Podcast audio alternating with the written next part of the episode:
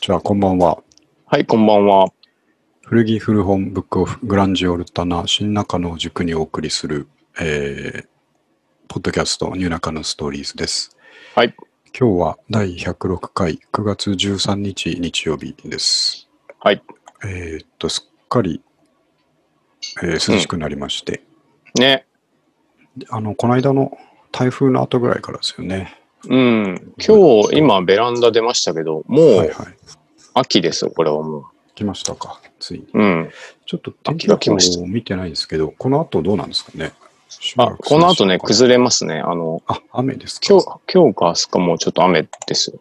ほうほうほうほうまあ、一雨ごとにっていう。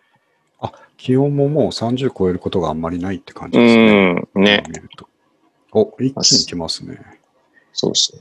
過ごしやすくなります。来週23度とかって結構寒いですよね。これねえ、マジっすか来これちょっと1週間先ですけど、おー。来週の日曜日とか24度とか23度とか。えほうほうエアコンの設定温度超えてますね。ね 超えちゃってるから、 寝るときももうつけてないですね。あ本当ですかうん、昨日ぐらいからつけてないです。いや、これ、ね、あちょもっうといらなくなってくる。うやん。ばいな。これ、秋物が足りないな。これは。やばい な。ほんと、しらじら しい こと。これはやばいですね。やばいですね、やそばれいですはね。。うちょっと今週動いてないんですけど、はい。いきなりちょっと、今、焦りを感じましたね。ですね。あの、恒例の。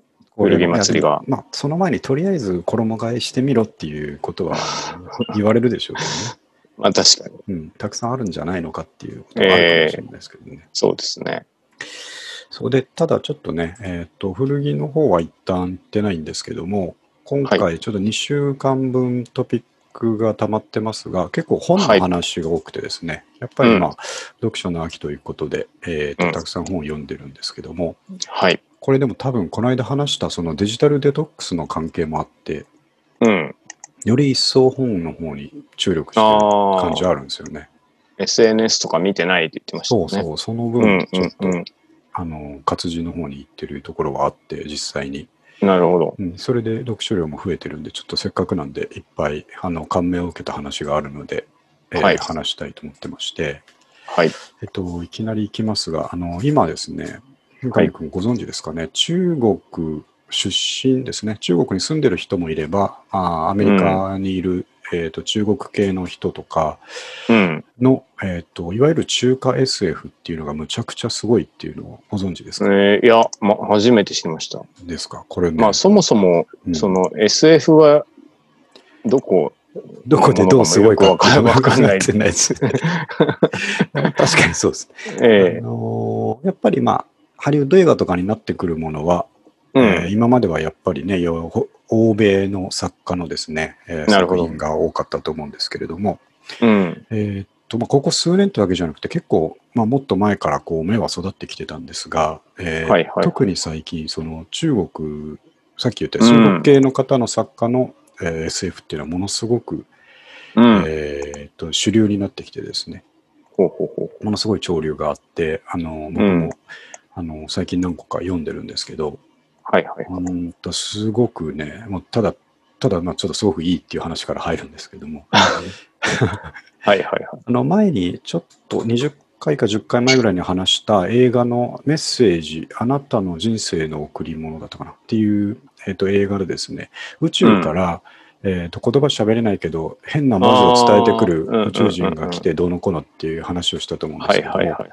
あれも実は中国系のテッド・チャンっていう方のですね、えーうん原作が元になってる映画なんですけれどもほうほう。でさらに最近一番 SF 界で、えー、とニュースになってる小説は、えー漢字でですねあの数字の3に体と書いて、えーうん三体と読むんですけれど三も、体。はい、ほうほう三体の、えーシリーズ123がですねむちゃくちゃ売れてるんですようーん。もう「スター・ウォーズ」並みの、えー人気を博してるっていう感じなんですけどもほうほうほうほで3体はねまだ先なんですけどネットフリックスが映像化することが決定したということでですねう。えそれもあってむっちゃ流行ってるんですがー、はいはい。 3どういう体話はですなんね3体も簡単に言うとインベーダーものでですねえーと遠く宇宙からですね、えーその自分たちの星が住めなくなってしまった、えー異星人が地球に攻めてくる的な、えー話なんですけれども、うん。そこに近未来の A- AI の話だとかですね、うん。えー量子力学の話だなんだかんだって難しいのが難しいのが読みやすくこう折り重ねられてですね、ええーー戦いのカタルシスに向かっていくというものらしいんですが僕まだ読んでなくてですね、うん。えー一番楽しみにしてるんですけど、はい。あの買えばいいんですがまあ新刊で今出てて、あの普通のこう新書版なんで1800円ぐらい一貫するんですよ。うん。ねちょっと高いなと思っていて、はいはい。でメルカリとか見てもまだまだ高いので、うん。ちょっと図書館でなんとかなんないかなと思って、この間検索したら、はいはい。 3体パート1が360人待ちというですね。あ、めっちゃ待ってよ。 一年以上かかりますね。そう、とっとと変えようということが分かったので、今度ちょっと買おうと思うんですが、まあ諦めて、やっとそれを見て諦めがついたんで買おうと思うんですけれども、うん。それぐらい今中華 SF っていうのはすごくてですね。えー。で、えっと、その中の有名な作家さんの一人で、えーっと、これトピックに書いた2番目の健龍さんっていう方がいてですね。遠流さん。はい。はい。この人は、まあ、すごく、えー、といっぱい多作の人でですね、えーうん最近人気の本をいっぱい書いてるんですが、特に短編が渋くてですね、うん。えー短編集がいっぱい出てるんですけども、はいはいえ。ーその中の一つ、母の記憶にというのをこの間読みまして、うん。で全部面白かったんですが、まあえー、と SF が主体なんで、宇宙に行ってどうのこうのとかですね、えーとはいはいバーチャルリアリティでどうのこうのとかいう話が確かに多いんですけども、えーそれだけじゃなくて、もう少しこうファンタジーに広がった話とかもあって、うん。えー、と特にですね、すごいページ数でいうと20ページぐらいしかなかったんですけど、カサンドラっていう話が、えーうん僕めちゃくちゃちょっと感銘を受けてですね、えーと三上え君にぜひ伝えたいと思って、ちょっと今日用意してきたんですけー。ど。はい。えー、とただただおすすめの話のあらすじが聞けるポッドキャストということ で有名な。有名な。はい。でまあ短編小説のねあのかなり、まあ、もう10年は経ってないですけど前に出たやつなんでネタバレも気にせずガンガンいきますけれども、はいえっと、これね簡単に言うと20ページぐらいしかないのにうん。え映画「ジョーカー」を見た時と同じ感動が味わえるというですねああ、そんなに。そういう品なんですけどはい。あのースーパーヒーローが題材になっていて、えーはいと主人公は普通のとある普通の女性書き方だとちょっと20代前半から30代っていうふうに見えるんですけれども、うえーん。私という一人称で女性が普通の女性が主人公なんですけれども、うん。えーその女性が住んでる世界観的にはスーパーヒーローが存在していて、なるほど。えっとはっきりとは言わないんですがスーパーマンみたいなヒーローがいる世界うん。で、その女性はね、その人のことをあいつって呼んで、胸に S っていうマーク書いているあいつがっていうような言い方をするんですけれども、スーパーマンですね、それスーパーマンなんですけど、多分スーパーマンなんですけど、はいはいはい。で、スーパーマンは普通に活躍していて、何かこう事件があると駆けつけてくれて、えー悪をくじくということを普通にやっているという世界なるほど。なんですが、その女性はですね、うん。えーっと、ある日、あの、スーパーマーケットで喧嘩をしてる夫婦を見かけるんですね。うん。で、結構その、夫が DV っぽい感じの喧嘩。なるほど。お前、俺の言うことが全部気に入らないんだな、お前とか言ってて、うん。でそんなことない、そんなことないとか言って、子供が泣き出しちゃって、小学生ぐらいの子供が泣き出しちゃって、あのー、なんかもう帰るぞとか言って、えーあー旦那さんがこう、勝手に帰り始めちゃって、うん。で、その奥さんがちょっと暗い顔してうつむいて子供の手を引っ張ってですね、あえーあ。スーパーマーケットを出ていくっていうのをその主人公の女性が見かけるんですけれども、うん。で、ああ、かわいそうだな、声かけられなかったな、助けられなかったなと思ってて、うん。で、えっと、その旦那さんがこう扉をボーンと開けて出た後の、えうーん。続いて、まあ、本人も出るところだったんで、えー出るときにその旦夫が触った扉を主人公の女性も触ったらですね、うん。ふっとこう頭にフラッシュバックで映像が入ってきて、うん。えーっとけまたこう喧嘩をしてるような、えー光景がフラッシュバックで蘇ってきてうん。でしまいにはおそらくその夫婦がけんは喧嘩が激しくなりすぎて旦那さんがその奥さんを殺しちゃうっていう映像が見えちゃったんですねおおなるほど。でだけどそこではその女性は普通の人なんで何のことだか分からずにですね、うん、確かに。なんだ今の、なんだ今のってすごい不安になっちゃうんですけど、うん、で、まあ、何もできず、こう、家に帰ってですね、えーとあの奥さんかわいそうだったなーってずっと思ってたら、うん。えーとこれ何日後だったかと思いますけども、ニュースで、うんうん。えーまあ、予想の通り、その女性あがあですね、ー、殺された、これさ、とあーそうそう、旦那さんに殺されたっていうニュースが流れて、うん。えーって思うんですね。うん。もなしるかほしど。これ余地かなんかみたいな力かなって思うんですけど、思うけど、まあ何もできないわけですよね。まあ確かにねそう。うん。でその後、その殺人事件までいかないまでも何回かそういう自分が余地ができるっていうことが分かってしまう出来事が何回かあって、うん。えー、とだんだんこう、まあ、病んでくるわけですよ。なな。ぜ、なぜ病むかといううと、その自分はその先不幸になることが分かってるのに、うん。相手のこと何も知らないから、助けに行くことも助でけきてらんなないいし、そうそう、何もできないけど、確実にその自分の予知夢っていうのは不幸なことしか見ないっていうのが分かるんですよね。なるほど。ほんで、えっと、ある日ですね、えーうんまあ、それまでのやつはまだ軽めだったからいいんですけど、また同じように、えっとあるちょっと不審な男がですね、えーうんえっとコンビニかどうかから出てった後の同じ商品を触ったかなんかした時に、うん。そいつが大量の銃器を拳銃とかですね、えーショットガンとかを持って人を殺しに行こうとするっていう映像がふわって浮かんだわけですね。うんうん。でやばいと思って、うん。で、その世界線ではね、そのスーパーマンに本当に心から助けを求めて来てくれるんですよ。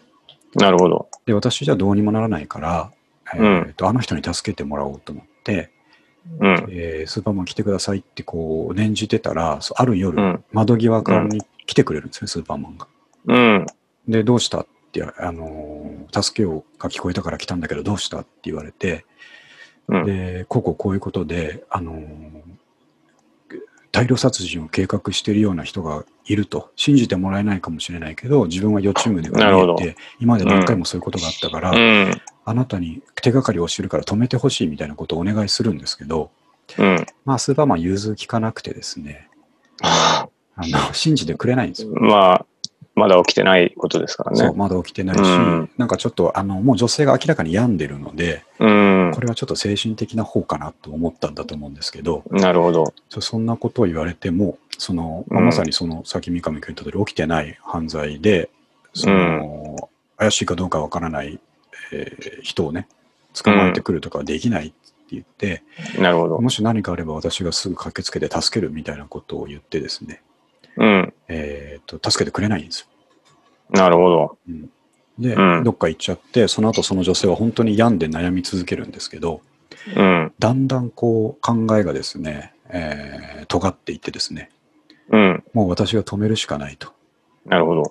で、ある日またその男を見かけてしまって、うん。えーこう後をつけていってですね、うん。住む場所なんかも、えー分かってくるんですけども、うん。そう、それで、えーっと、そ、もう殺しに行こうかと、うん用。意をして、じもう自分も、まあ、銃とか、えーっと、ナイフとか持ってですね、殺しに行こうとするっていうところに考えが尖っていって、えうーっん。とその男の人は結局まだその後で、えー出てくるんですけど、うん。えーまた他にいろんな予知夢を見出して、えーうんいろんなその先々犯罪を起こしそうな人がもう分かってきたから、うん。えーともうついに行動に出るんですね。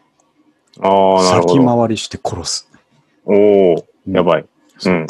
で、えなるほどーとそれを次々次々やっていって、もう彼女としては正義をしてるわうけですね。ん。うんこれ確かに私ねが止めないと、あうんのかわいそうな子供が死んでしまうとか、うん。私があの人を止めないとスクールバスが爆破されちゃうとかですね、いろんな余地も見ちゃって、全部先回りして殺していくんですけども。うん。で、えっ、と、それである日、ついに最後のその、えっ、と、大量殺人をしようとしてたですね、うん。男の退治に行こうとするときに、まあ、スーパーマンに、えー捕まってですね、っていうのが、まあ、逆にその彼女の方がもう危険人物になってるまのあで、、めちゃめちゃ殺してるわけですね。そうですね、もうね、完全うんにスーパーマンにマークされてて、ああ。えースーパーマンに捕、ま、止められるんですよ。うん。止められて、えー、とパトカーに乗せられて、うん。君のやってることは間違ってるって言ってスーパーマンに言われてですね、うん。そんなことはない私は、まあ、こうこうこうで、こうなんだってまだ言い続けるんですけど、うん。でももうダメだとなって、えー警察に連行されるんですが、なるほど。えー、とそこでうまいことその彼女はですね、うん。えーしょっぴかれていったパトカーに乗ってた警官を巻いてですね、うん。逃げ出し逃げて、る。そううん。でその後はちょっと場面が飛ぶんですけれども、うん。えーっとその後私は銃の撃ち方を勉強して体を鍛えて、うん。えー絶対に、えーすなんて言いますかねその対策を遂行できる、えー能力を自分に身につけてうん。自分でもうあいつは助けてくれないから自分でやることにしたと。おー。でスーパーマンに諭されたんですねその時一人君の言うように一人殺して先回りして止めたとしてもうん。大虐殺とかそういうのは一人止めたから止まるもんじゃないんだって言われるんですね。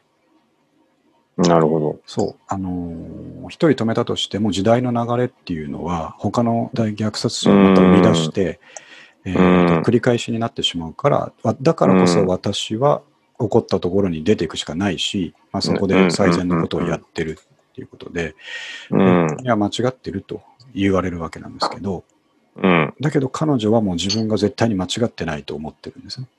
うん。自分が止めないとあの大虐殺は起きてたということでうん。じゃあスーパーマンが言うことも確かに一理あるかもしれないと。うん。じゃあ、もう全員殺せばいいんだなっていうふうに結論が ああ、すごいことになってしまう。出て次々と出てくるんだったら、全部私が殺してやるっていうことになって、うん。で、その決意とともに物語が終わるんですけど、おこー。れ、その、まあ普通にスーパーヒーローもののヴィランっていうですね、ジョーカーとかですね、ああいう悪役って、まあ最初から悪役として出てくるんですけど、うん。こういう始まり方あったんじゃないかなっていうですね。なるほどね。そうそうそうん。う。どちらにもこう正義がある的なうん。話ですけれども、確かにジョーカーみたいな話ですね。そうなんですよね。うん。あ、これちょっとね、説明があのうまくできたかどうかわかんないです。僕はちょっとね、で読み終わもっ、た後震えたんですよ、かなり。うん。うん確かに、ちょっと考えさせられますね。そう、鳥肌正しいと思ってぶわねっ。と立ってですね。う。うんん、やってることがうん、他の人から見たら大きく間違えてる。そう、うん。理解されないんですけど、自分にとっては正義っていうことですよね。うん。だからちょっと、スーパーヒーローものの見方がね、少し変わるというかですね、うんうんう向んこうにも思うところはあるんだろうなっていう感じうです。ん。うん。絶望というか、その、うんやっぱ、う自分が無力で、そうそうそう。結構、最後の望みだったスーパーマンにも見放されたら、はい、一気にこう、考えが先鋭化していってしまうって、なんか、そうですね。ありえそうですねう。ん、じっとしてはいられないですからね、絶対に怒るっていう場合は。うんうんうんまあ、。自分だったらどうするかなみたいなとこも含めて、まあ確かにね。こういろいろうん。考えさせられる感じでしたね。なんか、あの、こもなんていうかな、希望があって、うんうん、で、それ、まあ、について、こう、はい、すがろうと思ったら、うん あ。の何もしてくれなくて絶望したっていうのが、まさに僕はちょっと今日ありましてですね。いやそれ、えそれいい話ですかねそれちょっと聞いときましょう、ちょっと。いや、いい話じゃないんですけど、ないですね。あの、あなんかうち、クローゼットが備え付けでついてるんですけど、あはいはい。あの、なんか、す先週半ば気づいたら、クローゼットの床が濡れててですね。ほうほで、まあ、こう、壁に面してる、なんか外壁に面してる場所じゃないんですよ。ううんあの、どっちかというと部屋の真ん中はいはい。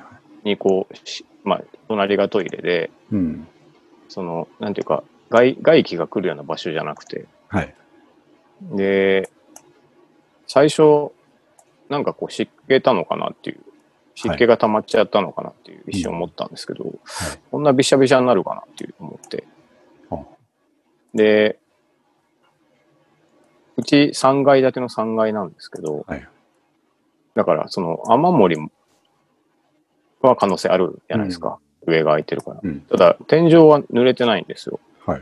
もう床だけ濡れてるって不思議でいう、すねそう不思議じゃないですか。うんなので、まあ、かん考えて考えて、あの、まあこれはちょっと隣のトイレうんからなんか漏れてんじゃないかなと思って。うんうんでも、まあ、えーまともに考えたら、うんやっぱ、隣のトイレから横の部屋に来るっていうのはちょっとありえないんですよね。なかなかよっぽど難しいですよね。そうそう、よっぽどその下がタンクになっててびしゃびしゃになってたら別ですけど、あの、普通にもしトイレが漏れても下に行くでしょうから、うんうんただやっぱりその、さっきの女性と一緒で、はいはい。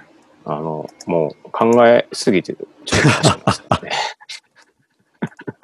それしかないと思っちゃ ったんですそよね、う、もうそれしかないと思ってはい、で、管理会社にやっぱ電話したんですよ。はいはい。ちょっとトイレが漏れてるっぽいんで、うん。あの見てくれないかと。はい。で、そしたら、あの、まあ、可能性なくはないけど、うんうん。あの、普通、下の階に行くもんで、うんうんうん横の部屋には行かないですと。だからその、スーパーマンが、んなんか、今何もできないって言われた。分かってくれないそうそう、 分かってくれないって言って、はいで、やっぱもう、こう、そうですね、どうしようもなくて、うんちょっと、じゃあ下の階に行って聞いてこようかなと思って、下の階も濡れてれば、うんうんうんあの、うちもそのロジックが成り立つなるほど。で、で、ちょっと行ってこようかなと思ったタイミングで、ちょっと我に返って、 あれ違うんじゃないかなと思ったっていう、こう、思い込みすぎたところで、 一回、一回ちょっとその、外に救いを求めて、それうんうんがこう、ちょっと何ともならんと、より深く自分の中に考え入ってしまうなっていう、ちょっとそうですね。 若干遠いですけど。いやいや、でも途中までは沿ってましたよ、すごい。そうそう、なんか、まあだから最後、うんね、僕が無理くり床開けてうんうんみたりとかしないでよかったんですけそど。う、あと、隣にもう、あの、乗り込んじゃうとか、乗り込んじゃうとここかまねでややってくれれば、そうそうそう話の通りですそうけおどね、話そうそうそう。 いや、でも、なんていうか、そう、はいその女性も特に相談できる人いなかったんだ。うんうんうん。まあ僕も妻と相談して、はいはい。あ妻もわからんということで。 そうでりす。立派な、立派なヴィランが誕生するとこでしたね。 危なかったです。危ないとこで した。なんか、新中野のジョーカーが誕生するとこでしたそうね。ですね。それ結局解決してないんですかそれいや、してないんですよ。あらららら。でも、まあ、あのまあ、もう一回ちょっと水出てきたら教えてくださいって言われて、ああ、はいはい。うんまあ、そうそうなるよなっていう。こことなんつうか、ことは一刻を争うんだっていう感じでね。すあのねなんさかっ、きの通りなんですけどね。うん、ちょっとあの、その、雑巾で拭いた後のうんうんうん水もすごい臭いので、あ、そうなんだ。俺も下水っ絶対ぽいで下水だなっていう思ってたんですけど、まあ、まあでもよく考えるとちょっとあんまり考えられないなってすねいう。まあよまあ横にっつうのはね、ちょっと難しいかうもしれない。ん、そうなんですよね。いやー、ちょっとでも、そうまあ、あ思いのしたけどねー、うーん、シンクロ率65%っていう感じですか ね。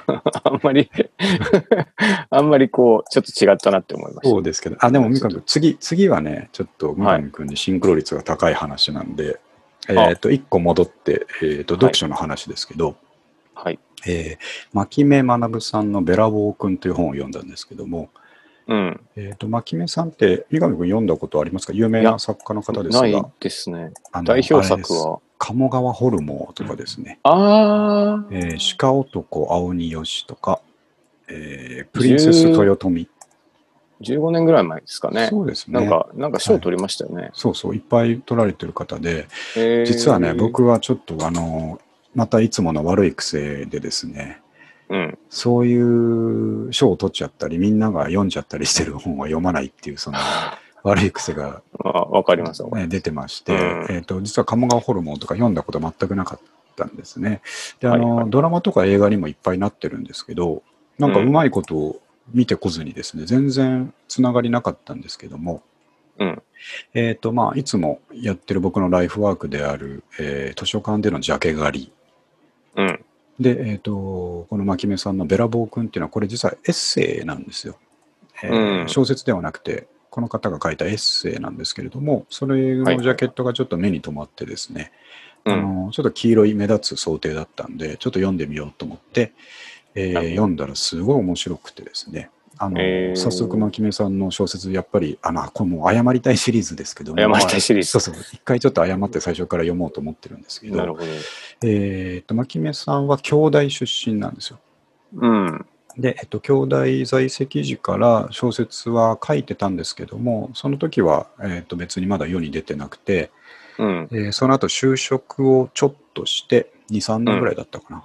で、うん。えっと、小説家になりたくて辞めて、えなるほど2年ぐらいかけてだったかな。1、2年かけて小説家になったっていう方なんですけど、えーえっと、そういったその経緯をずっとエッセイに書いてるんですけども、うん。えっと、まあ、京大ってやっぱりちょっと僕らも憧れがあるというかですね、うん。あのむちゃくちゃな大学だぞと、ね、なんか変わった人多いイ 多いしメージありますよね。あのすごい量があるあの学校だなっていううん。うん。思ってるんですが、はいえはーい。とこの方も結構あの面白い過ごし方をされてたみたいなんですけれども、えーとここでちょっと話したいのはこれメモに「無職の才能」って書きましたがうん。で京大を卒業して普通にあの静岡の企業って書いてあったんですけれども、えー静岡の企業で経理部に、えー配属されてなるほど。えー、と経理で2、3年仕事をしたっていうことだったんですが、うん。でそこで、えーやっぱりいざ小説家を目指してみようと思って、辞めるんですね。うん。うんで辞める時も結構大変だったっていう話が書いてあるんですけれども、うん。で辞めた後こう一気に無職になって、えーもう後がないっていう状態で、うん。ただ、えー、とこの方はラッキーであの、これはちょっと羨ましいなと思ったんですけど、はいえー、と親戚が管理してた貸しビルが、えーうん東京にあったんですって。おー。で、そこのオーナーが自分のお母さん、あ、それはラッキーですね。そうラッキーというかお金持ちなんですおね。金持ちですよね。オーナーのお母さんで、その妹が管理してるっていう、東京のお姉さんか妹が管理して、じゃあ自分にとってはおばさんですね。うん。が管理してる東京の貸しビルがあって、そこの管理人を、えーやらせてくれることになったんですって。ああ、なるほど。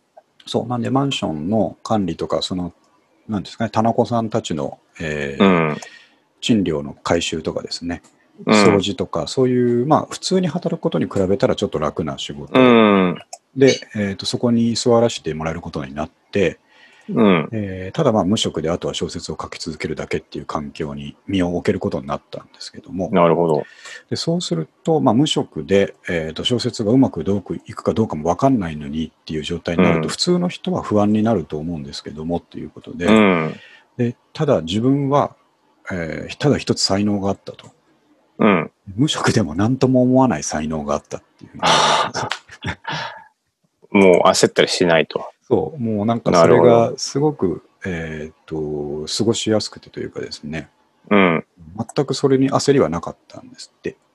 えでえ親にもちゃんと約束をして、えーとうん仕事を辞めるときに貯めてた200万とかが、うんえー、と尽きるのが、まあ、およそ1から2年だろうと思ってたので、えーと1、うん2年で賞に応募しまくって芽が出なかったらまた再就職するとなるほど。いうことを約束して出てきたから普通の人だったらむちゃくちゃ焦るはずだと思うんまだあけど、そうですね。うん。もう全く焦らなかったっていうのが。自分の才能であのそのうちなんとかなったあの能力の助けになったんだと思うっていうことを書いてあって なるほど。これは面白いなと思ったんですけど確かにね。僕はダメですね多分ねあのあーこういうことやっちゃうともう不安でたまらなくてうんうんうんうん保険をかけたくなると思うんですが、はいはいはいはい。三上君どうかなと思ってですね、僕、僕もね、意外にダメなんですよい。やあの、そう何にもないそ状うですか況って。そううんうん意外にね、あの、ダメなんです。ただ、あの、はいシャリさんがね、はいはいできるんですよ。それが マジで何にもしなくても、何にも思わないっていう。無敵なんですね。あれはでもやっぱ強 い、強いなと思いますよ。あの、強いですね、すごい、もうはい、めちゃめちゃ昔の話ですけど、うん20代の頃、はいは無い職期間があってですね。うん で、まあ、最初はこうなんかのびのびしてるなと思ってはいて、1ヶ月経っても2ヶ月経っても、もう本当何もしないん ですよ。で今日はちょっと遠い、遠い100均行ってみたとか、はいはい。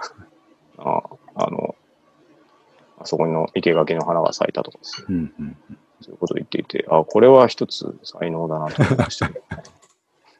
だから選ばれた人間しかね、うん持てない才能だと思うんですけど。そうそう。なんか、かこう、やっぱ怖くなってくるでしょそうですよねう。。俺、うんまあ今はいいけど、うんうん。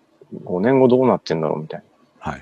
な。で今より良くなってることはないんじゃないかって思い出すそこのと。時想像できないですもんね、そんなのねそうそう。。どんどんどんどん不安になっていくんですけはいど。 うん。そうたまにいますよね。でも、いますよね、才あ能のある何人にねも。何にもしなくていい人が。そうで、そう、牧目さんも書いてたんですけど、でうん無職期間って、その、えーっと、職安に行って、ハローワークに行って、えーうん申請すると、あれがもらえるとうん。いう感じなんですけども、その当時、えーっと、小泉内閣か安倍内閣の最初だったか、安倍内閣かな、の始まった頃で、えーっと、そういうところを厳しくするぞと。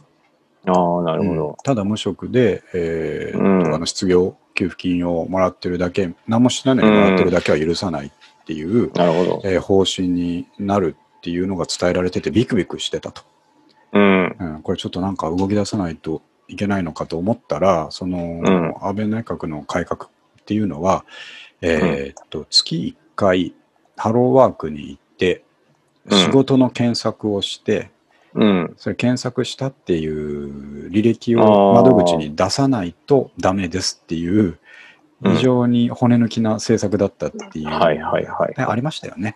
うん。そういうのうんあ第一次の時ですね、じゃあ、安そう倍です、そうです、昔の。うんうんはいはいのだったので安心したっていう記述があったんですけど、まあ確かにね。 そう、砕け、腰砕けだったみたいな。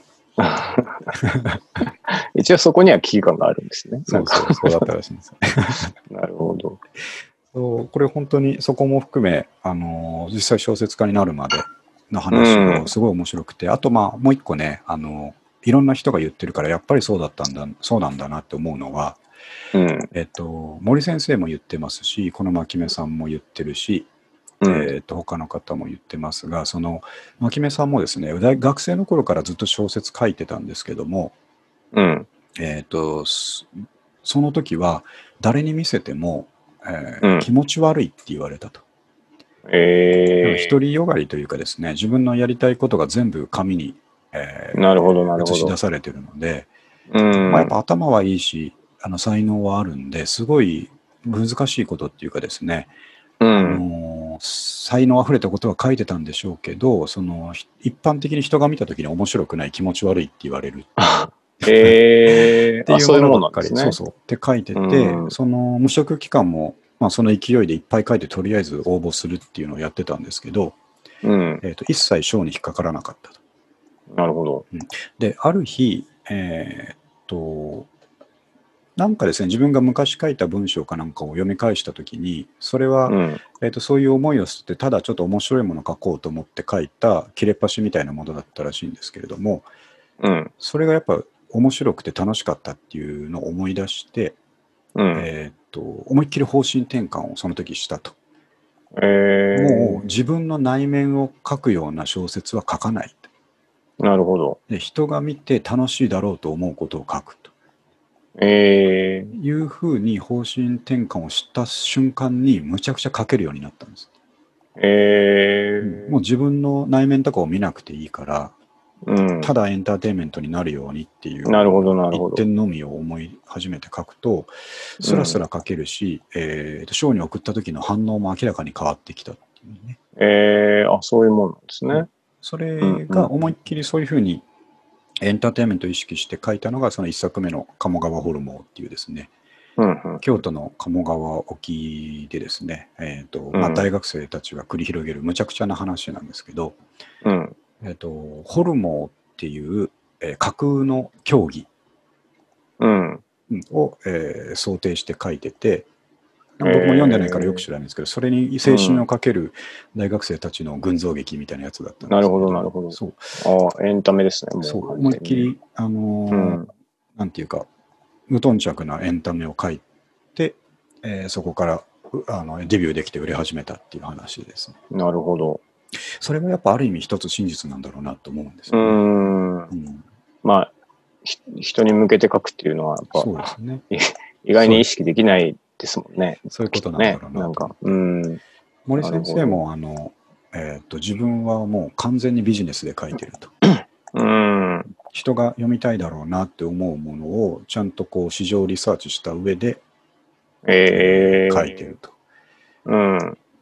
なので、まあ、そういうことなんだろうなって思いましたね。なるほど。うん。ええまあ、そ、売れてる人が、うん。売れてちゃんと作品も評価されてる人がいるんだから、きっと間違いないでしょうね。ないんでしょうね。うん。なるほど。そう、まあ、そういうことができなかったから、あれなんだろうなと思ってです ね。まあでも、その、成功者のね、発言っていうのは、成功者の発言でしかないっていうのはまありますよね。そうですね。ただ、あなんの、ていうなんていうか、成功法、えーとうんですね。王道ですよね、きっと。ね、きっと、うんなまこれがきっとあ合ってる話ではあるんだと思うんですけどね。うん、なるほど。ただ、そう言われても、やっぱり、あの、むちゃくちゃに突き抜けちゃってる人の中に美しさを見出すのが我々なのうで、んうんうんうんそうなんですよね。それは分かっ確かてにるけど、やっぱそこを信じたいっていう気持ちうがん。うん。あるんですよね。確かに。難しいですね、こればっかりは。そうそうそう。あの、独りよがりなものの方が面白かったりすることもあるでしょうしそう。なんですよね。ただ、そう、本当にでも、うん本当の人に弱いのものもあって、それはめちゃめちゃきついなっていう時もあります しね。何とも言えない。まきめさんの最初の書いてものはそういうものだったんでしょうね。うーん。独りよがりすぎて気持ち悪いっていう。なるほど。はい。そんな考えを得た、えーっと、このベラボー君ですね。メラボーこ君ち。らもちょっとぜひおすすめですというところで、あとですね、ちょっと本の話を中心にしたいと思ったんですけど、ちょっと下の方のブックオフなのに本ねえじゃんっていうニュースですね。あニュースなんですかこれ、これニュースなんですよ。あのー、ブックオフ本なのに本ねえじゃんっていう CM が話題になったん ?CM。ですけども、うん。えっと、あれがリアリリアルに起きてるっていうニュースで、おーえっとこのコロナ禍の状況が影響してるらしいんですけれども、うん。ブックオフが深刻な在庫不足で、えー切実な買い取り企画を開始というのがあってですね、本当これちょっと8月末の話なんで、最近はまた変わってくるかもしれないですけど、えー、とそもそも緊急事態宣言で人が外に出なくなって、えー、と本を売りに来てくれなくなっちゃったっていうのと、だ。うん。えー、と店舗の方も時短とか休業とかをしてるので、えーはいはいそもそも入荷がちょっと厳しい状態に、うん。ああるくせに売れると、あ、なるほど。巣ごもり需要で本を読む人が増えているうんうんうんうん。ということで、どんどんブックオフから在庫がなくなっ ていくんです。困ったことは本当だ。ええマンネージャンと言ってたら本当になくなりましたっていう。なるほど。そう。これちょっとうね、ん。これしかも、あれですね。S 賞は図書カード1万円あ、そでう、そうそう。なんかこれも壮大なネタっていうか な、図書カード、新しい本買うのかって話ありますけど、A 賞の、うん、図書カードブックオフで使えないですからね。ねえ、なんかね、もう壮大な、あれですけど、A 賞の本ねえじゃんっていうあのジャンパーも気になります ね。これはちょっと価値出るかもしれないですよね。これ、なんか写真載ってますけど、かなりしっかり作ってますね、こ れ。なんか、本音じゃんジャンパー。本ねえじゃんあ本じ当ゃだん。ね、すごい。スタジャン風なんですね。そうそう、スタジャン。これ何でしたっけよ読む読むくんでしたっけ読む読むくんですね。読む読むくんがう。んこれはこれはでも、 世界に3個しかないと思うと欲しいですね。欲しいですよ、これは相当。これしかも自分で限定激レアって言っちゃって、三名様レアかどうかはですねね、こっちが決めることであって、 自分で決めることではない。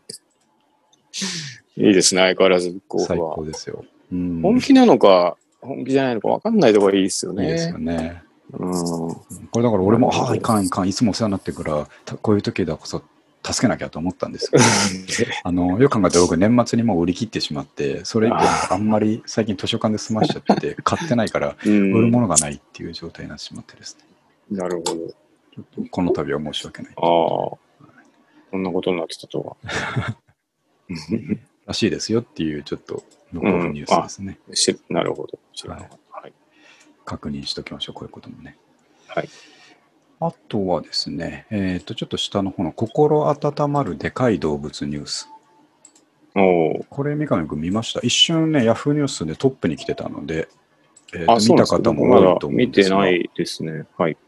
えー沖縄のニュースなんですけれども、うん。 144センチの魚が釣れたということで、これはでかいな。これ何な んですかローニンアジっていうアジの仲間でです、あ、ね、アジなんですね。はいへえーえ。別名ガーラというらしいんですけれども、おー。これをですね、釣り上げた、えーサトウキビ農家の大城さんとですね、うえーんと。その娘が一緒にピースして、魚と一緒に写ってる写真があるんですけれど も、娘さんよりでかいですね。でかいですね。これがなんともね、うんあのーほほっこりするニュースだったんで、ちょっとでかい動物と同時に伝えたいなと思ったんですけど、 46キロってすごいな。まあ本当に小学生ですね、これ。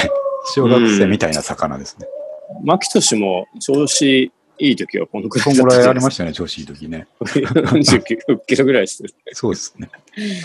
負けてなかったですけすごいどな。これね、記事がちょっと真剣に書いてるんですけど、面白くてですね、はい、えーと、娘のアノンちゃんと一緒に釣りをしていたが、アノンちゃんは自分の身長より大きな魚にびっくりして顔が引きつっていたという。 びっくり確しかたでにしょこうね。の写真でこもちょっとね、引きつってますね。れちょっうとん困ったと思うんですけどね。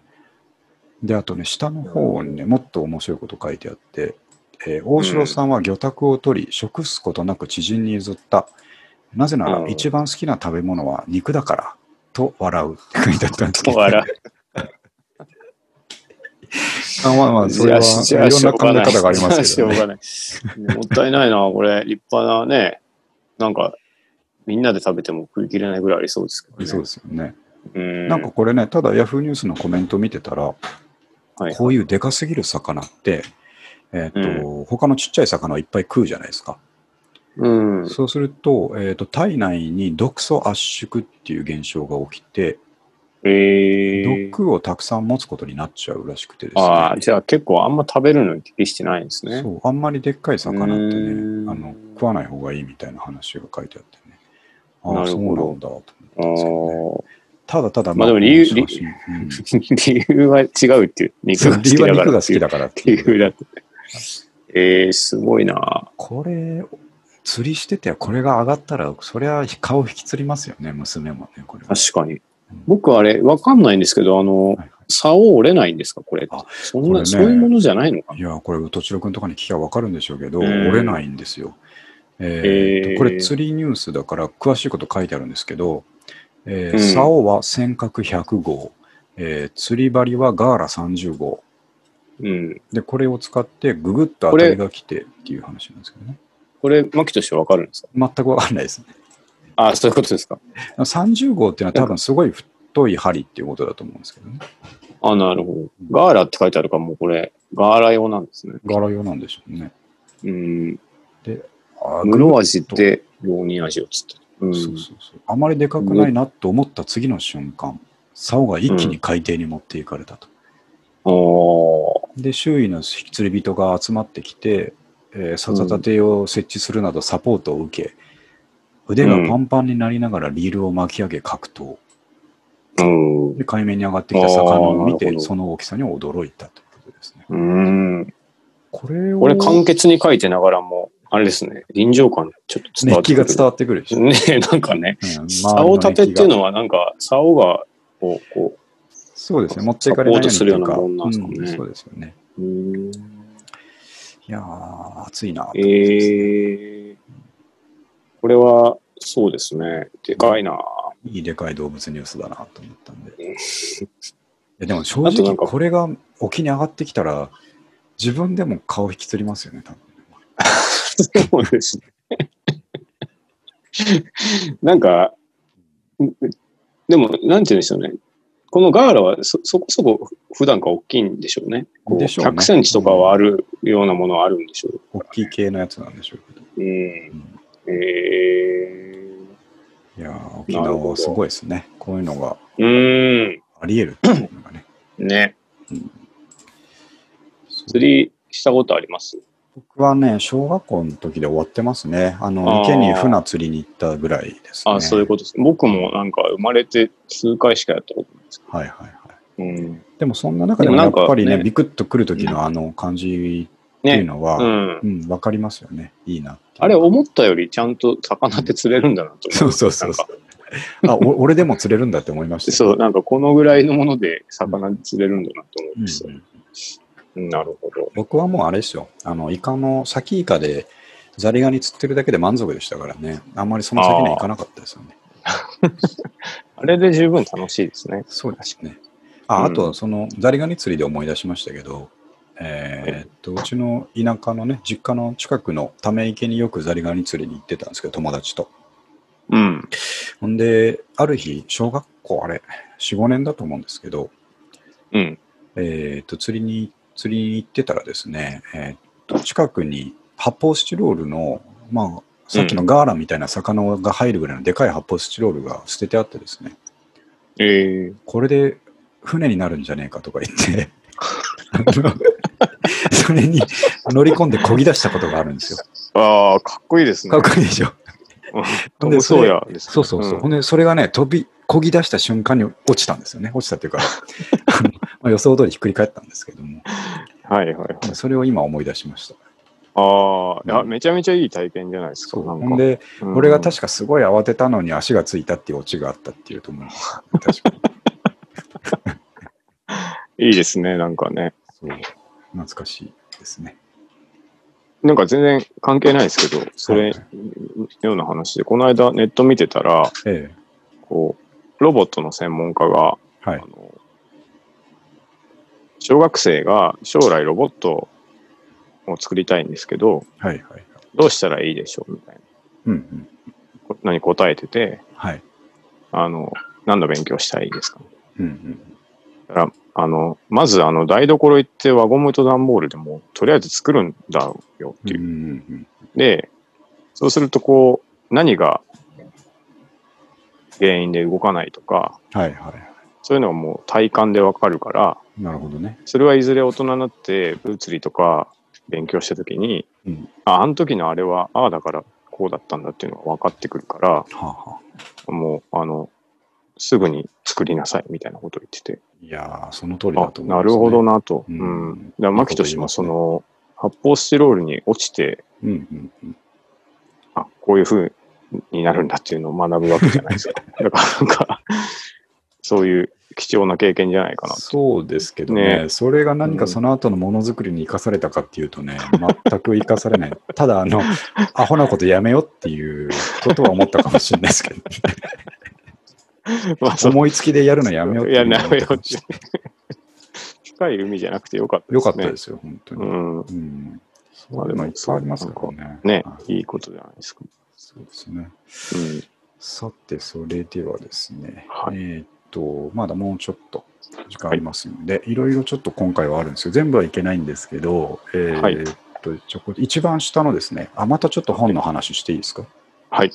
これも非常に感銘を受けた、えーっとですね、読書、ブラック・アリス、よみがえりスイッチという話なんですけれども、これは、えーメモに書いている通り、チャオコミックスシャ。オコミックス。うん。えーこれは娘がですね、買ってきた本なんですけれども、うん。えーっと少女漫画のチャオ。あえー最近はこんな絵柄なんですね。そうですよ。うん。少女漫画のチャオにですね、えーこのはいブラックアリスという漫画がありまして、うんえー、とこれは結構ですね、子供が、小学生が好きなですね、えーとサイコスリラー系というかですね、えーちょっと。怖い話なんですよ。あ、前も言ってたやつですかね。あ、えっ、とね、前もブラックアリスだったかな。あうん前なんはかそれじゃなくてですね、それじゃえなーいとんです絶叫学級っていう漫画なんですけど、そうなんですけど、で確かに同じようなテイスなトんなんですかねよ。くできてるっていうような。そうそうそうそう。で、今回もあまりによくできてる話だったんで、うん。ええーーと紹介したかったんですけども、このはい漫画「ブラックアリス」のですね、うん。えーと、よみがえりスイッチという話があって、えーと、そもそもこのブラックアリスってですね、うんえーと、笑うセールスマンみたいな漫画なんですよ。ああ、なるほど。あの人間の心の隙間にですね、うん。えーこのブラックアリスちゃんが現れて、うん。こんな道具あるから使ってみたらっつってですね、なるほど。えーおすすめに来るわけですよ。うん。で、それで最初はその目的が果たしていい感じになるんですけれども、えうんーとそこが人間の業の深いところで、えうんー次々年そにのなってしまう。そううん調子に乗ってね、あのーさらに上に上に望みを叶えようとして、うんえー破滅するっていう話なんですけれども、なるほど。で、えっと、今回、まあ、そんな話ばっかりなんですが、その中でちょっと異色な話で、今回、よみがえりスイッチっていうのがあって、ほうほうほう。えーっとですね、とある小学生の可愛い女の子うん。が、えーっと、愛犬がいたんですけれども、うん。愛犬がですね、えーっうとん死んでしまうんですよ。まあ、病気で。普通に病気で死んでしまって、なるほど。でえーっとその子とその犬はですね、生まれた時から一緒で、もう大うのん親友であったと。うん。で、その女の子は心臓が弱いんですね。うん。で、今も時々ちょっと心臓がキュンって痛んだりするんですけれども、で、そんな時もその犬がいつも近くに来てペロペロ舐めてくれなてるほでどすね。、うん。あのーと、頼りにしてたっていう感じで犬が死んでしまって強烈に落ち込んでたところに、うん。えーブラックアリスが登場しますと。なるほど。で、えーっと、これ、よみがえりスイッチっていういい道具があるんだけど、と。うん。でね、このアリスの、まあ、なんていうんですかね、罪なところはですね、うん。えーちゃんと道具の悪いところも伝えるんですよああ、なるほど。で、このスイッチを入れると、うん。えー、と死んじゃった大事なものが生き返るんだけど、うん。それはあのちゃんとお別れを言えなかった、えー人のために、お別れを言うためのだけのですなね、るほど。えースイッチうんだから、そのスイッチ入れると、その、うん蘇るんだけど、その死ぬ直前の苦しみってそのまんま維持したまま蘇っちゃう。ああ、なるほど。。そううんだから、うんすぐにお別れ言って、あのまたうん。切って返してあげてねって言ってですね、なるほど。ちゃんと伝えるんですよ、毎回。うん。うん、で、えっとその女の子分かったって言ってですね、うえっん。とスイッチパチンって入れると、うえん。ー死んだはず死んでねあの、まあ、死んだ直後だったんで、えうーはずの犬がむくっと起き上がってですねうん。クーンってこう寄ってくるわけですようん。であのポチだから名前忘れましたけどポチって言ってよかったって言って、うあん。の本当に今までありがとうねって感謝伝えられてなかったからって伝えてねよしよしってやってるうちにやっぱりね、うん。スイッチ切れまなあいわけでそうですすよよね。うん。そ切れりないゃそうだ。う。うんんだけど、ちょっと見た感じ、ポチちょっと辛そうだけど、まあ、うんなんとかなってるから、うそのん。ままにしちゃうんですよ。うん。で、自分のそばに置いて、ベッドに置いてですね、うんえーっと、夜寝てたら、うあん。の、悪夢を見るんですね。えうんー、そのポチが夢の中に出てきて、うん。なんで生き返らせたんだと。うん。むちゃくちゃきつい。マジきついっつ って。あこんな感じなんですよ。あむちゃくちゃ体痛いし死にそうだし、ちょっと本当にもう殺してくれというか、あ。ああ、なる解ほど。放してくれっていう夢をはっ見てはっと起きて、うん。で、ごめんねって言って、うん。これまたページ数が短いところにも、あの、凄みがあるんですけれども、でごめんねって言って、スイッチを翌朝切るんですね。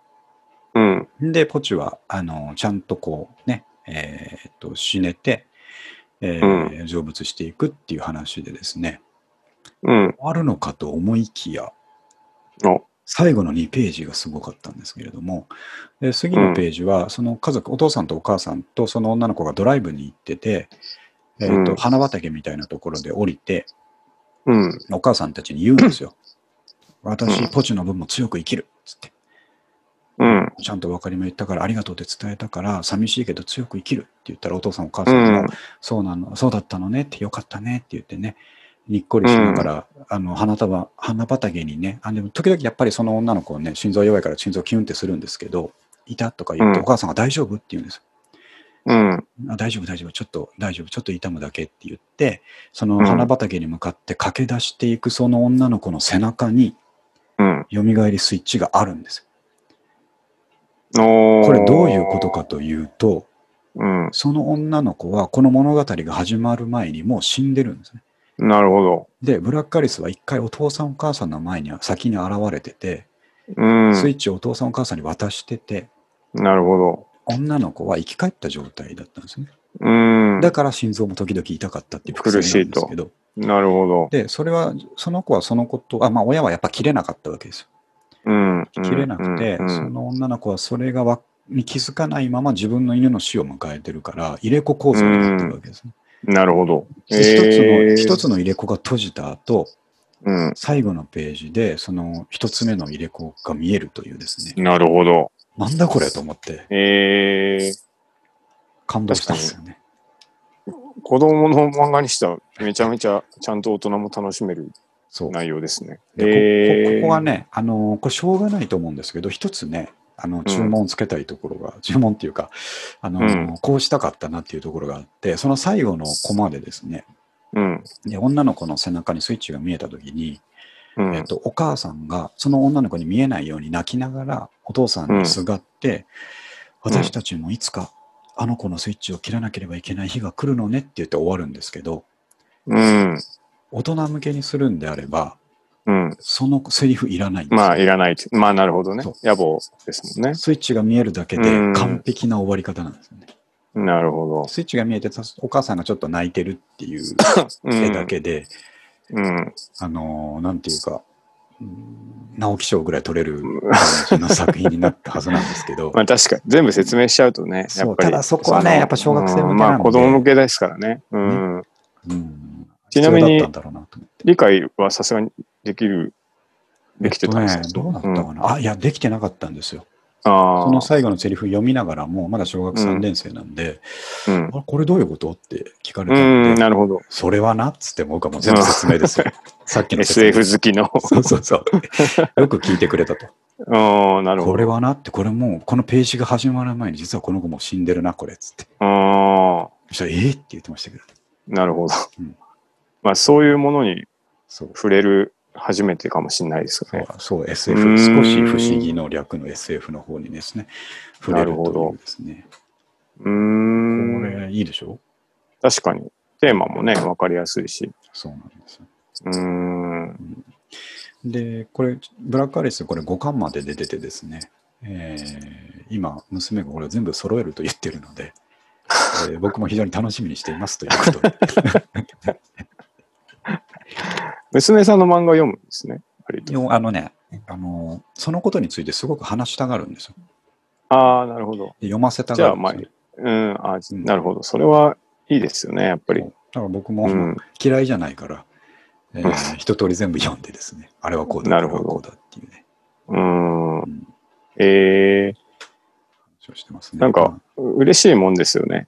そあう大の、人が一緒大になって人が一緒に読んでくれるってね。そううん。まあ自分のちっちゃい時のこと考えても、やっぱ大人が乗ってくれると楽しいですもんね。ね、そうそうう。んなるほどな。でもその垣根って最近どんどん狭くなってきてる気がしていて、ああ、でもそうかもしれない。うん。そうだって今の僕らの世代って、その任天堂スイッチとかをそのまんま、えー、と真剣に好きでしょ。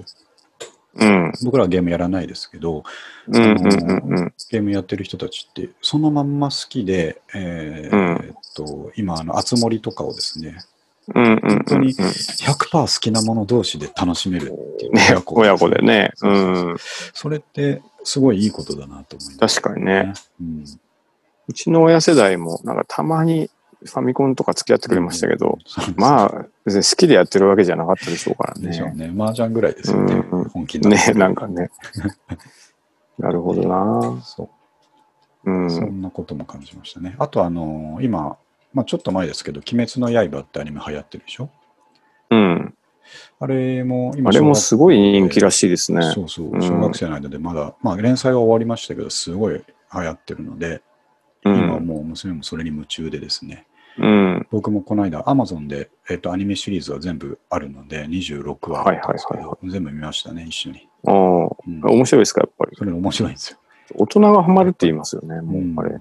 やっぱり、あうんの、えっと、よくみんなが言うのは、その、前半ちょっと面白くないっていうか、えーうん辛いんだけど、後半からどんどんね、その、感動する場面が多くなってくるっていうことで、ええうんそれを見ててね、あ、確かにこれは面白いなと思って。うん。でもやっぱ、小学3年生だとちょっとついていけないとこもあるんで、あのなるほど質問がすごい来るんですよ。これはどういうことだこれはどういう ことだああまあ全部答えてますけどね。あ、なるほどそ。ういう感じです、うね。ん。いいですね。なんか、やっぱ子供扱いしない方がいいですよね。いや本当子供はそうでねす。ううん。あの、コンテンツの前に立ったとき、2人は対等ですからね、そうそうそうそそのコンテンツう。のなるほどな。はい。うん。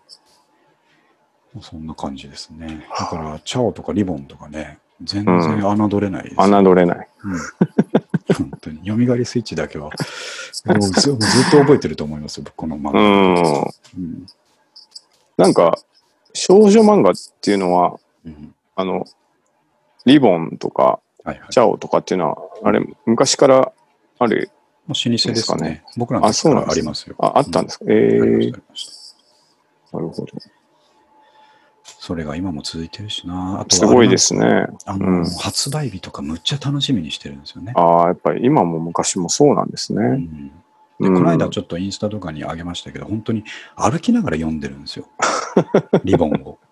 うん、家の中歩きながら。っていうかもなるう、ちょほっど。ともう歯磨いてよとかお母さんに言われたら、うん、はいとか言いながら、 読みながらその洗面所まで行って、読みながら歯磨く。ああ。しまいには読みながら寝るというですね、もうその発売日とかずっと一緒にいるんです よ。よっぽど楽しみなんですね。そうだからね、もうそういう、まあ、時が一番楽しそうで輝いてるから、うん、あの俺、リボン編集部にメールとかしようって本当に思いましたもんね。 あありがとう。りがとうございますって、本当に。いや、そうですよね。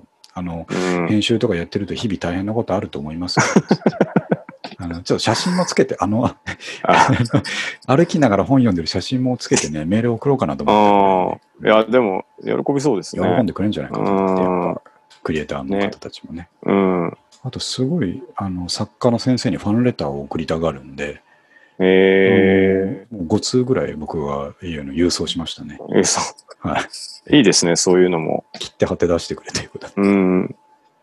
いい、いい思い出になりそうですね。 やっぱ、その、小学校2、3年生ぐらいから、あの、うん何々先生の漫画、こういうところが本当に面白かったですって書いてある手紙もらったら嬉しくないですか、やっぱり。そうです ね。なんか、あとやっぱ子供の頃読んだもんって意外に大人になっても忘れないじゃないですあか。全然覚えてますよ。ね特徴的な話は。うんうん自分の、あの、人生観もうん割と作られるし、なんかそうですね。いい、いい時期ですね。いい時期ね僕うん前言ったかもしれないですけど、一番僕覚えてる漫画はお坊ちゃまくんの、のえお坊ちゃまくんって時々感動ストーリー挟むんですよね。はいはいはい。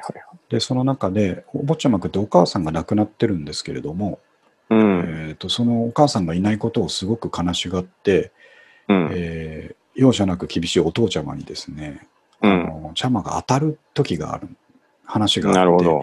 なんでうん。ぽっくんにはお母ちゃまがいないんばいみたいな話うをんね、うんうんうえーしんてお父ちゃまが困るっていううん。うん。話があって、そのいろんな綺麗な、えー、とお母さんっぽい人を連れてきたりですねあの、う好んきなもの買ってやるとかいくら言っても全然チャマが期限を損ねてくれないから、えっとうんお坊財閥の金をねかなり使って、えーお母さんロボットを作るんですよね。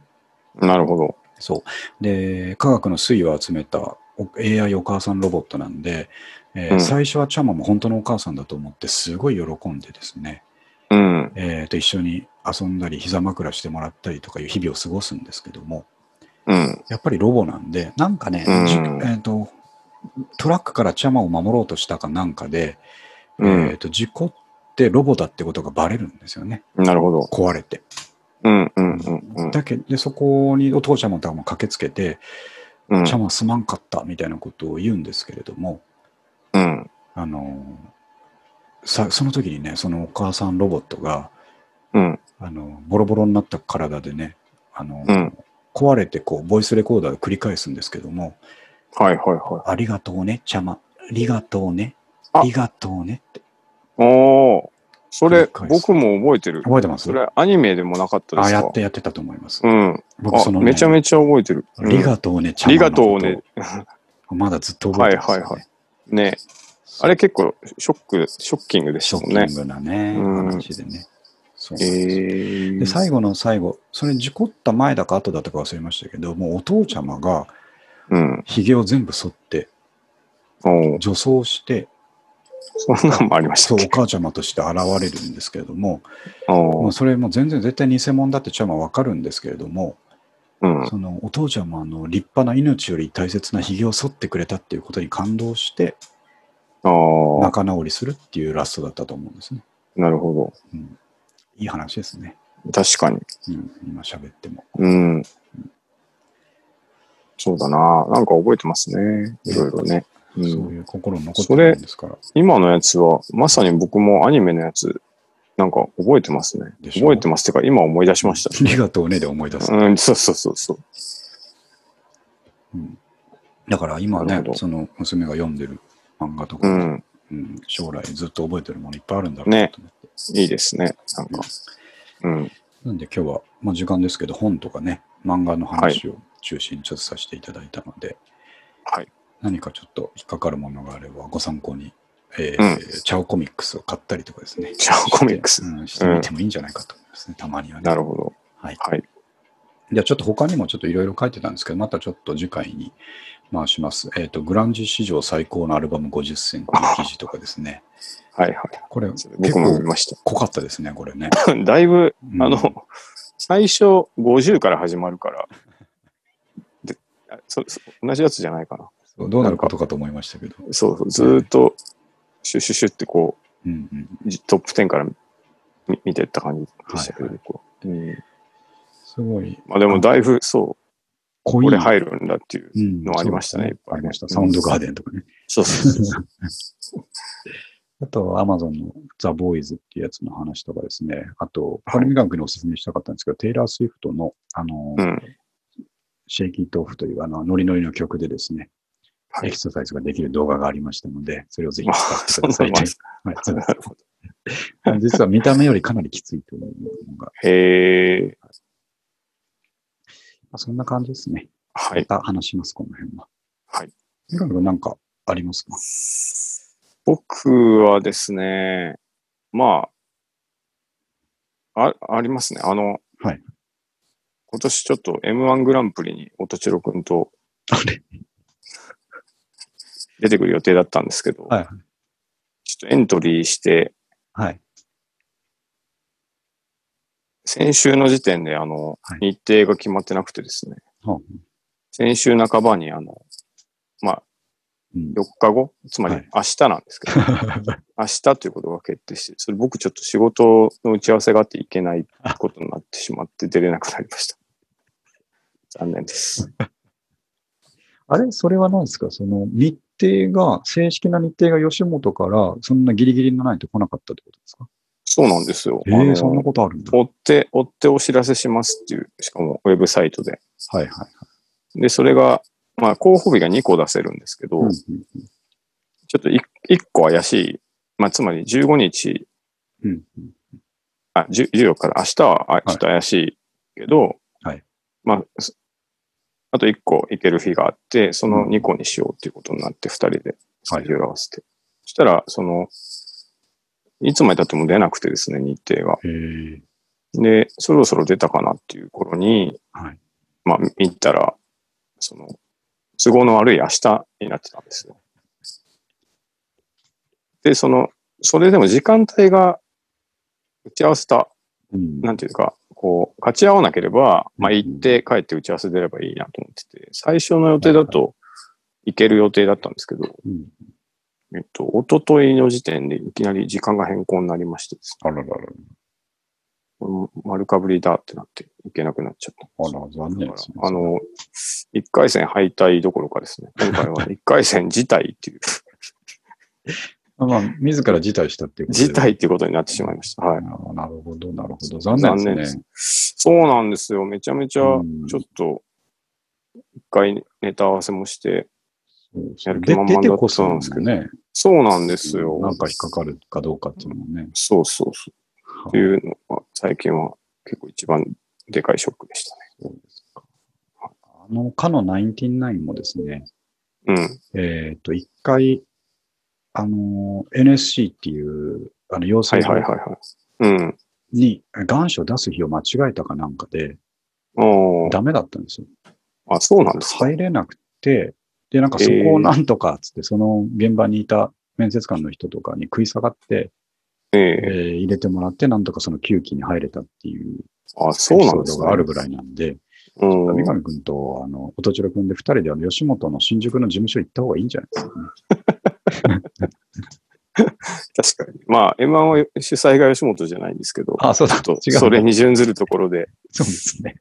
行ってくるのはいいかもしれないですね。まあ、なんかこう、アマチュアはい。からするとですね、その、はそうなんですよ。うん。こう、日程すごい大切なんですけどね。まあ、うん芸人さんはそれに合わせていくでしょうから、うんなんでしょうバイトの挑戦もするんでしょうけど、ね。そうそう、なかなかシビアだなと思いました。経営者ですからね。ちょっと難しいとそころうです。そうなんですちょっと、無理なものは無理っ ていう、ありまして。どちら君もちょっと落ち込んでるんじゃないですそうなんですよね。うん申し訳ないことしましたね。かね。あの、そうそうそうそ まあちょっとう。ままあ、たち今ょ度こればっかりはどうしようもなくどてうしようもないんで、またオンラインで公開していくしかないんじうんうんそうあごめんなさい。M1 はや吉本でした。ゃないですか。あ、吉本ですか。まあ、吉本っていうか、なんか、カンテレとかでしたっけそね、う、あの、そう、テレビ局と、うん。うんうんうん。あ、そうですね。そうでいすや、ね。じゃあ、じゃあやっぱ新宿のあの小学校を買い取って事務所にしたというあ、。そこっていう。 うんそうですね。本当に。そこでもう、あの、やめろと言われてもネタを見せるみたいな、そういう破天荒なことをしてくればいいんじゃないです か。実際でも吉本の本社って、そういうおかしな人いっぱい来るんでしょうね。でしょうね。うんね、なんあか。のもうみたいな人がそうそうそうそ来そうですね。う。ねはい。そうなんです。ちょっと残念ですけど。残念な話ではいし。た。はまいた。来年にかけていきましょう。はい。はいそう、来年にかけていきます。じゃあ、えーっと、まあ、時間ですんで、第はい106回、こんなところで終わりますが、えーはいまた、9月1回目なので、もう1回ぐらいそうですね。えーわかりましたあそうだ、来週4連休ですからね。ああ、そうですあねの全。然できるはずなんで、またちそうょなっ気とがします。ネタを溜めておきますんで。はい。じゃあ、またよろしくお願いします。ははいい、あありがりがとうごとうござざいいました。ます。はい